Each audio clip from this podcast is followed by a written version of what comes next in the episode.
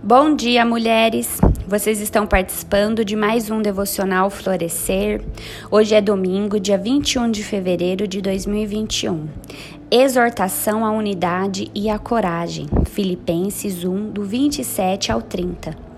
Acima de tudo, vivam de modo digno do Evangelho de Cristo, para que, ou indo até aí para vê-los, ou estando ausente, eu ouça a respeito de vocês, que estão firmes em um só espírito, como uma só alma, lutando pela fé no Evangelho. Filipenses 1, 27. A frase vivam de modo digno o evangelho, no grego quer dizer comporte-se como bons cidadãos, ou seja, exerçam a cidadania de maneira digna do evangelho de Cristo. Filipos se orgulhava de ser uma colônia romana. Não era uma cidade qualquer, eles tinham prestígio e os cidadãos sentiam honra pela cidadania romana. Mas Paulo lembra aos cristãos de Filipos que mesmo eles sentindo honra de morar em uma cidade nobre, primeiramente eles deveriam olhar para Cristo como modelo de comportamento e não para César. A fidelidade deles deveria ser para com Deus e para com a obra de Cristo.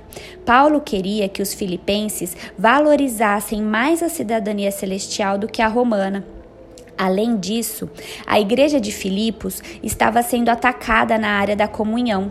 Por isso, Paulo instruiu eles a permanecerem firmes em um só espírito, como uma só alma, lutando juntos pela fé evangélica. Como igreja, somos como atletas de um time, todos focados no mesmo alvo, o avanço do evangelho. Além do problema na área da comunhão, a igreja de Filipos também enfrentava uma ameaça externa, a perseguição. No momento da tribulação, precisamos permanecer unidos em comunhão e encarar as, a luta juntos, e não abandonar a igreja e a comunhão fraternal com os irmãos.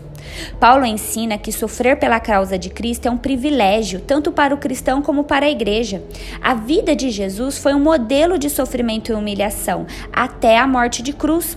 O padrão morrer para viver vem do próprio Jesus. Portanto, combater a causa de Cristo, ainda que signifique correr risco, é um privilégio. Que sejamos mulheres de coragem para proclamar o Evangelho de Cristo, que não temem a perseguição e as lutas. Que você possa meditar no devocional de hoje Leia a palavra, ore ao Senhor e não esqueça de responder aquelas três perguntas: O que esse texto me ensina sobre Deus? O que esse texto me ensina sobre a obra e a pessoa de Cristo? O que esse texto me ensina sobre mim?